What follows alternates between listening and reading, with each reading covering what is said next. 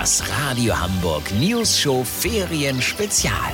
Olli Hansens schönste Urlaubsanekdoten. Moin Leute, wir schreiben das Jahr 1997. Da war ich mit meinem Kumpel Freddy ein Wochenende in Paris. Haben wir uns von der Sperrclub Kohle vom Büdels gegönnt. Schönes Doppelzimmer im Domaine de la Clochard direkt an so einem Abwasserkanal der Seine. Aber war egal, wir wollten ja Paris entdecken. Schön mit einem Baguette unterm Arm und einer Flasche Chateau Claire Goubet unterm Place de l'Accordion rumlümmeln. Wisst ihr, wie ich mein? Und natürlich einmal die Mona Lisa angucken. Berühmtestes Gemälde von Welt. Aber was soll ich sagen, ich war sowas von enttäuscht. Das ist ja mini mini klein, das Ding. Kaum größer als eine Postkarte.